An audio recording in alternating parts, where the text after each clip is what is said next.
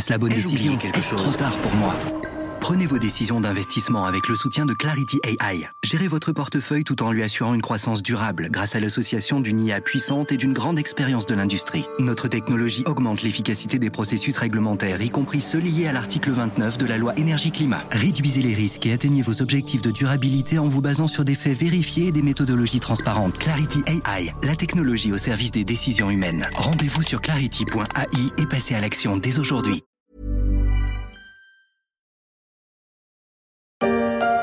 En Pologne, le suspense prend fin et c'est une bonne nouvelle pour les pro-européens. Selon les sondages à la sortie des urnes, l'opposition centriste a remporté la majorité parlementaire aux législatives de ce dimanche. Ils ne feront donc pas la passe de Troie. Au pouvoir depuis 2015, le parti Droit et Justice, présenté comme un parti populiste et nationaliste, n'aura pas la majorité pour former un nouveau gouvernement, pas même avec l'appui du parti d'extrême droite, un tournant pour la Pologne et peut-être plus largement l'Europe. Je suis Pierrick Fay, vous écoutez La Story, le podcast d'actualité de la rédaction des Échos.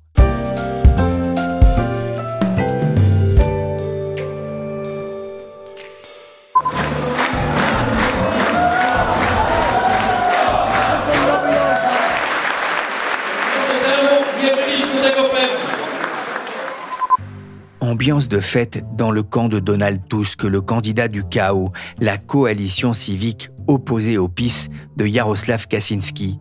Ce n'est pas une victoire par chaos, mais presque. Pourtant, après les élections en Slovaquie, qui ont vu la victoire du camp des eurosceptiques, les élections législatives polonaises étaient attendues avec une certaine anxiété du côté de Bruxelles et des principales capitales européennes, d'autant que les sondages donnaient une avance confortable au parti au pouvoir, le PIS. Mais ce sont bien les partis d'opposition qui disposeront ensemble de la majorité absolue.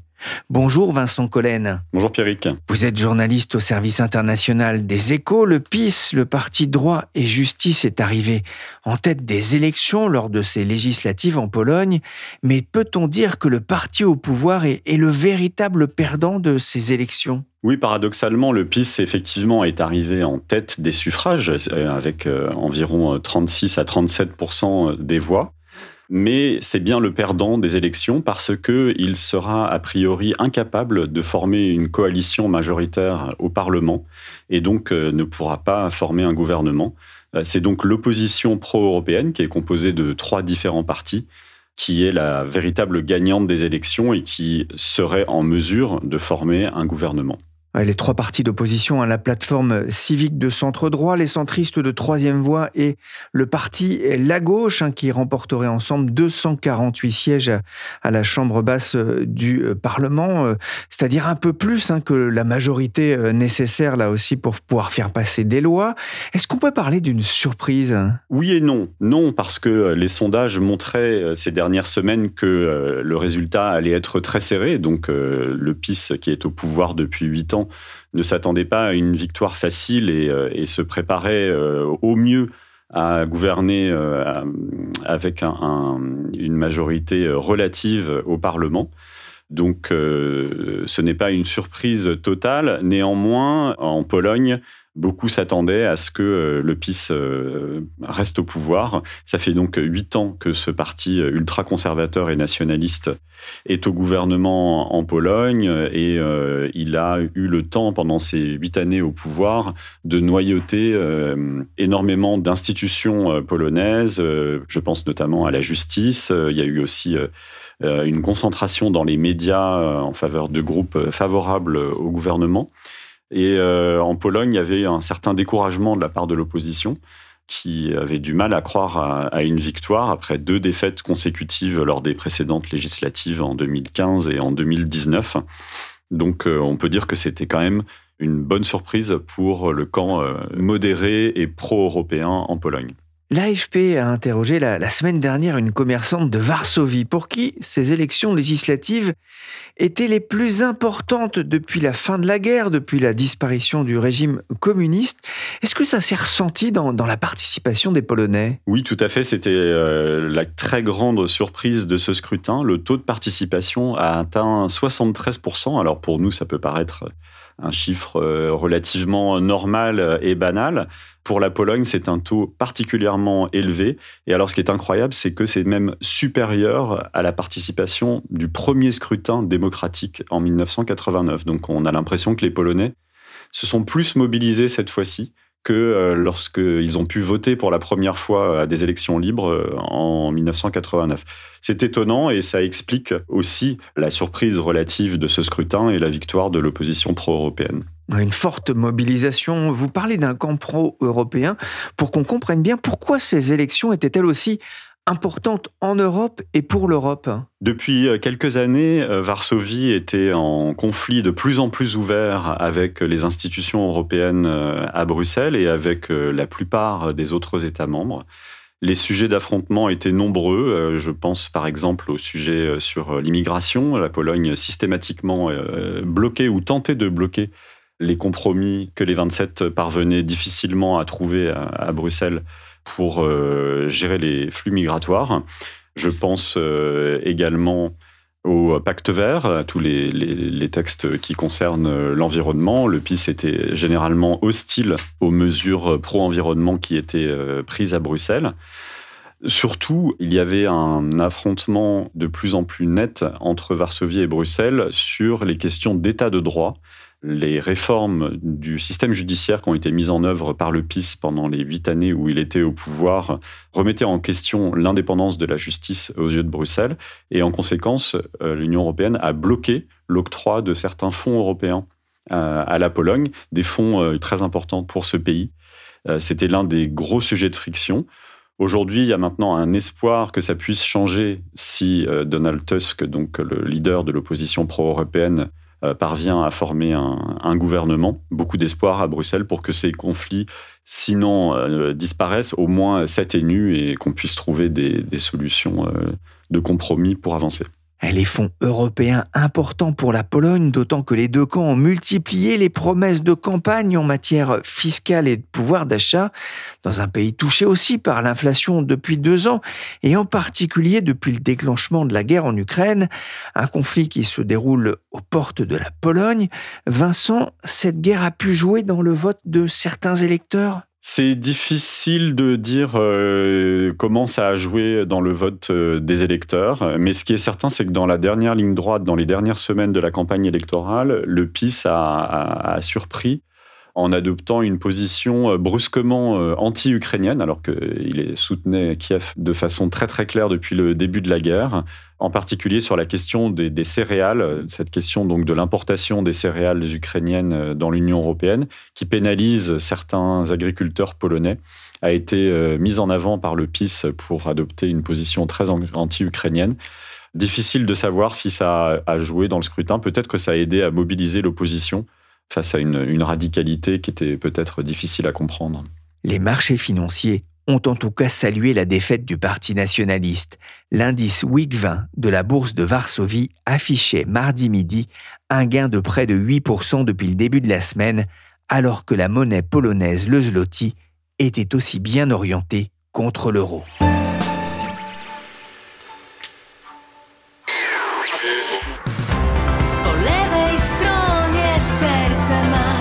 Ce n'est pas la prochaine chanson polonaise à l'Eurovision, mais la chanson à la gloire de Levika, la gauche, membre de la coalition avec le parti La Troisième Voie et avec la coalition civique. Le PIS n'a donc pas remporté son pari, et pourtant il n'a pas ménagé ses efforts, notamment dans les médias.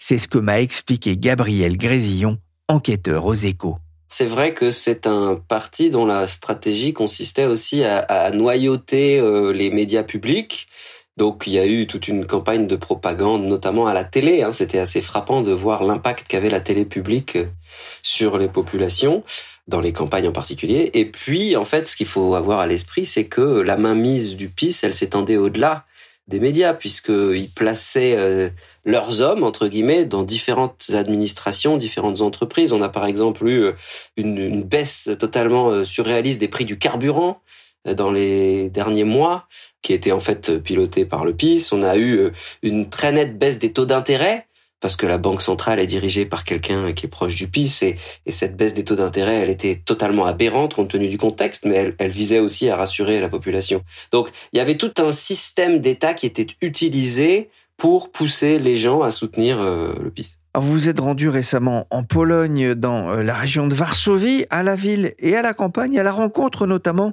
des électeurs de ce parti droit et justice, le PIS. Qui sont-ils? Alors c'est une population euh, assez variée, hein. c'est d'ailleurs la force de ce parti-là, c'est pour ça que ça reste un parti populaire. Simplement quand on regarde un peu les statistiques, on se rend compte qu'il est très nettement représenté dans les catégories rurales, c'est-à-dire plus il y a d'habitants dans une ville, moins en proportion il y a d'électeurs du PIS. C'est aussi généralement les populations qui sont moins éduquées et c'est aussi un parti qui touche beaucoup euh, les personnes âgées. Voilà, donc euh, il y, a, des clivages très nets en fait au plan sociologique entre les électeurs du PIS et euh, les électeurs de la plateforme civique notamment qui a finalement euh, remporté la bataille. À la lecture hein, de votre enquête hein, publiée dans Les Échos et qu'on peut retrouver sur leséchos.fr, et à l'issue aussi de cette élection législative, on sent une polarisation forte du pays entre deux camps bien marqués. Bah oui, et c'est un petit peu ce qui est tragique dans l'héritage euh, du PIS, c'est que c'est un parti qui s'est construit dans ce discours extrêmement polarisateur. Quand on parle aux électeurs du PIS, euh, la façon dont ils évoquent euh, Donald Tusk, donc celui qui a finalement remporté les élections, Donald Tusk, c'est un traître c'est quelqu'un qui aurait pactisé avec la Russie, euh, c'est un menteur qui vend les, les, entreprises aux Allemands. Donc il y a effectivement comme ça une société qui est très polarisée. Certains politologues expliquent que c'est une stratégie délibérée en fait de du PIS et de Kaczynski, son chef, la polarisation étant un moyen de sécuriser ses électeurs, de les chauffer à blanc et d'en faire un noyau dur qui ne bougera pas. Donc cette polarisation, elle a été un peu délibérée et créée par les médias d'État. Le PIS qui a attisé euh, notamment la peur de l'étranger et notamment euh, des migrants, c'est ce qui ressort aussi à la lecture de votre enquête pour les échos. Les partis d'opposition ne sont pas parvenus à représenter une alternative au PIS dans les campagnes, c'est ce que vous a raconté un politologue polonais, le sondeur Ipsos qui constate d'ailleurs que 56% des ruraux soutiennent le PIS, ce qui représente un appui électoral significatif dans un pays où 40% des habitants habitent ailleurs que dans les villes. Gabriel, depuis plusieurs années, les tensions se sont faites jour entre l'Union européenne et la Pologne. Ça se ressent aussi dans les campagnes? Oui, c'est tout à fait notable. Et là encore, on sent la puissance de la propagande d'État puisqu'il y a un certain nombre de sujets où les gens qu'on interroge ont, souvent le même discours. Le même discours consistant à dire l'Europe ne nous traite pas de façon équitable et se mêle de ce qui ne la regarde pas. Donc quand on interroge les gens sur l'état de droit, parce que vous savez qu'en Pologne, il y a des réformes qui sont très inquiétantes, qui ont été mises en place par le PIS, euh, concernant notamment l'indépendance de la justice, eh bien, les gens vous répondent, euh, c'est un scandale que l'Europe se mêle de ce qui la regarde pas. Nous, les Polonais, on devrait avoir le droit, comme les autres et les Allemands, de pouvoir faire ce qu'on veut avec nos juges, parce que c'est nos affaires. Et quand vous parlez de politique environnementale en Europe, et de transition environnementale et de ce qu'on appelle le Green Deal hein, en Europe, eh bien pareil, tout le monde vous répond, pas tout le monde, en tout cas dans cette population-là, on vous répond très souvent, c'est pas juste, euh, l'Europe a fait une transition, d'accord, mais elle va trop vite, et puis nous, on nous oblige à fermer nos mines, alors que nos voisins, leurs mines de charbon, ils ont le droit de les garder, si ce n'est d'en ouvrir de nouvelles. Donc, il y a comme ça un discours, euh, c'est pas qu'on rejette l'Union européenne, mais c'est qu'on trouve qu'elle elle traite pas la Pologne de façon digne et juste. Voilà. Il y a une phrase aussi que j'ai bien aimée dans votre, dans votre enquête.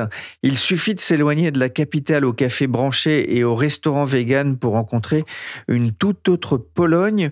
Euh, justement, quelle était l'ambiance? Que vous ont dit euh, les Polonais? Euh, de la campagne que vous avez rencontrée? Ils m'ont parlé de choses assez variées. Ils m'ont parlé de ce que je viens d'évoquer, notamment de ce rapport à l'Europe un peu ambigu. Ils m'ont aussi beaucoup parlé de l'autre aspect, et qui est celui qu'on a peut-être un peu tendance à oublier, mais qui explique l'essentiel du succès du PIS, qui est la générosité de ce gouvernement précédent en matière d'aide sociale.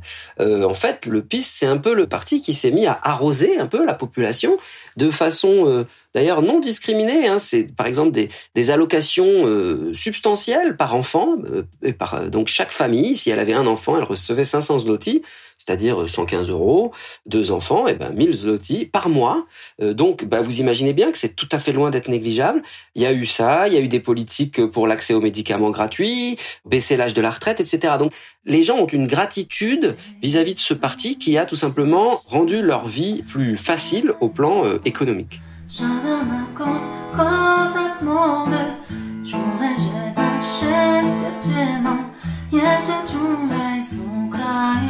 Et Faucon, une chanson d'Anna Even, un chant traditionnel ukrainien et polonais en soutien au peuple ukrainien. Est-ce que la guerre en Ukraine était aussi au, centre des conversations? L'Ukraine, c'était l'éléphant dans la pièce, comme disent les anglo-saxons, c'est-à-dire qu'on l'évoquait pas plus que ça. Mais quand on dit le PIS, il est fort, il nous protège, le PIS, lui au moins, il investit dans l'armée, alors que Donald Tusk est un traître, etc., etc. En fait, on est en train de parler de l'Ukraine évidemment et de la Russie. C'est-à-dire que la Russie sait la menace absolue pour la Pologne. Euh, c'est d'ailleurs ce qui a redoré le blason euh, du flanc est de l'Europe euh, au plan géopolitique parce qu'on s'est rendu compte qu'on avait peut-être un peu sous-estimé la pertinence de leur perception des choses sur ces sujets-là. Donc en fait, l'Ukraine est dans toutes les têtes et ensuite ça se décline euh, de manière euh, plus politicienne sur Donald Tusk est un traître, il faut financer l'armée, etc., etc. On n'a pas parlé de la guerre en Ukraine, mais mais voilà, on sentait la question russe euh, présente dans tous les esprits. Et le Kremlin, qui a d'ailleurs jugé mardi peu probable une amélioration des relations de la Russie avec Varsovie, après la victoire de l'opposition pro-européenne. Un dernier mot, Gabriel, après votre virée en Pologne à la rencontre des électeurs du PIS, vous attendiez-vous à un tel résultat? Alors, euh, je pense qu'on a tous appris à, ne plus anticiper les résultats depuis quelques épisodes comme le Brexit ou, Donald Trump aux États-Unis. Mais ce qui était perceptible, c'est que ça restait le premier parti, et d'ailleurs les élections euh, l'ont démontré, ça restait le parti qui a le meilleur ancrage euh, dans les campagnes pour de bonnes et de mauvaises raisons, mais qu'il y avait une érosion. Voilà, il y avait une érosion et comme me le disait une, une économiste, le coût du maintien au pouvoir du PIS est de plus en plus élevé. C'est-à-dire qu'il faut mobiliser de plus en plus de moyens d'État pour faire passer la barre euh, des élections. Vous aviez par exemple une érosion vis-à-vis du public féminin parce que le PIS est allé trop loin euh, dans ses réformes anti-avortement et que ça a scandalisé euh, à juste titre énormément de femmes dans le pays. Et puis vous avez aussi une fatigue qui se manifeste chez les petits entrepreneurs qui disent on en a marre de ces politiques sociales qui font que ça augmente nos impôts et qu'on paye, euh, c'est une citation, hein, on paye les fainéants. Voilà, moi j'ai eu des gens qui m'ont dit ça. Et j'ai rencontré des gens qui me disaient, moi j'ai voté PIS euh, à la dernière élection, mais cette fois-ci je vais pas recommencer. Donc voilà, il y a aussi une forme de fatigue. Euh, c'est intéressant parce que celle que moi j'ai perçue, c'est pas tant la fatigue d'un système qui fait trop de propagande, mais c'est les limites d'un système qui va probablement trop loin dans sa propre logique et qui perd un certain sens de la mesure. Donc cette érosion était perceptible. Voilà.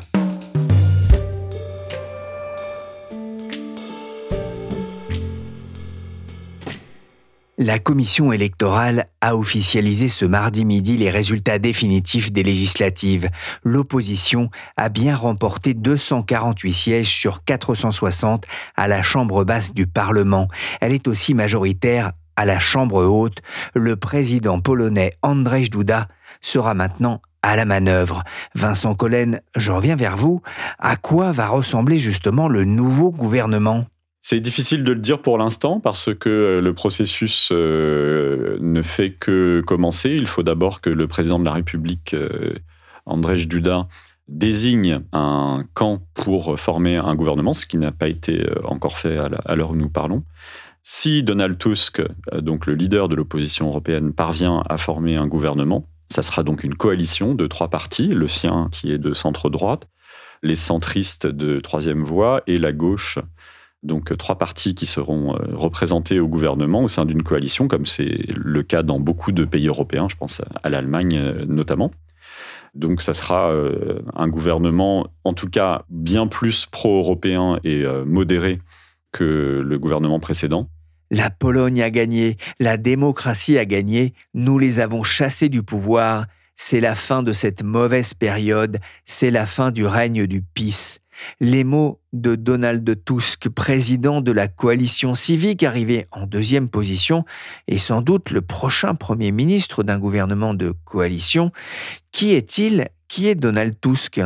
Alors c'est quelqu'un qui n'est pas du tout inconnu ni en Pologne ni euh, dans les autres pays européens. Il a déjà été Premier ministre de 2007 à 2014 et euh, il a aussi été président du Conseil européen à Bruxelles de 2014 à 2019. Donc c'est quelqu'un qui est vraiment très connu des Polonais, des électeurs polonais et aussi de la plupart des chefs d'État et de gouvernement euh, européens et des commissaires européens à Bruxelles. C'est vraiment une personnalité euh, qui n'est pas du tout nouvelle pour les Européens, ce qui rassure aussi d'une certaine façon, je pense. Un dernier mot, Vincent, quels seront les, les premiers dossiers chauds sur le bureau du prochain Premier ministre, quel qu'il soit? L'un des gros sujets auxquels euh, le nouveau Premier ministre devra s'attaquer, s'il est dans le camp de l'opposition, comme c'est le, le plus probable, c'est euh, la réforme de la justice. En fait, il va falloir défaire d'une certaine façon ce que le PIS a, fait pendant les huit années euh, où il était au pouvoir. C'est notamment l'une des conditions pour débloquer les fonds européens. Ça risque de ne pas être facile parce que les réformes ont, été faites en, profondeur. Donc le PIS a eu le temps de faire des réformes en profondeur. Il faut changer euh, la loi. Et le président de la République, dans la constitution polonaise, dispose d'un droit de veto. Il euh, peut s'opposer à la promulgation de certaines euh, lois, comme c'est le cas aux États-Unis ou dans d'autres pays euh, avec des régimes présidentiels ou semi-présidentiels, comme c'est le cas en Pologne. Or, le président de la République, Andrzej Duda, est issu du PiS. Donc, beaucoup d'observateurs s'attendent à ce que Donald Tusk, c'est lui qui forme le gouvernement, euh, est une tâche assez difficile devant lui pour euh, défaire les réformes du PIS. Changer hein, cette réforme de, la justice, pour l'Europe, c'est quand même une bonne nouvelle? Oui, bien sûr, les Européens peuvent espérer un, rapprochement avec la Pologne. On peut espérer que la Pologne, euh, au lieu de s'opposer systématiquement aux textes les plus importants à Bruxelles, puisse maintenant participer à l'élaboration des textes européens communs, peut-être même être une force de proposition. La Pologne, c'est un pays de 38 millions d'habitants, euh, presque aussi peuplé que l'Espagne. Donc, euh, avec un gouvernement modéré, on peut espérer que la Pologne, qui en plus a maintenant un rôle géopolitique euh, de plus en plus important avec la guerre en Ukraine, puisse revenir dans le, dans le jeu européen. C'est l'espoir de beaucoup de, de pays d'Europe. Après, une fois qu'on a dit ça, il faut quand même savoir que la, Pologne reste la Pologne, quel que soit le gouvernement. Et je pense notamment aux questions euh, d'environnement. Ça ne va pas changer du jour au lendemain. La Pologne a aujourd'hui une électricité extrêmement carbonée avec beaucoup de, centrales à charbon qui ne pourront pas être arrêtées du jour au lendemain. Donc même avec un gouvernement pro-européen, on peut s'attendre à ce que la Pologne essaye encore de bloquer ou de retarder ou de mitiger, disons, les textes euh, des 27 sur la protection de l'environnement. Merci Vincent Collen, chef de service adjoint du service international des échos, et merci Gabriel Grésillon, enquêteur aux échos. Cet épisode de la story a été réalisé par Willy Gann, chargé de production et d'édition Michel Varnet. Vous pouvez nous écouter sur leséchos.fr et sur toutes les plateformes de téléchargement et de streaming de podcasts.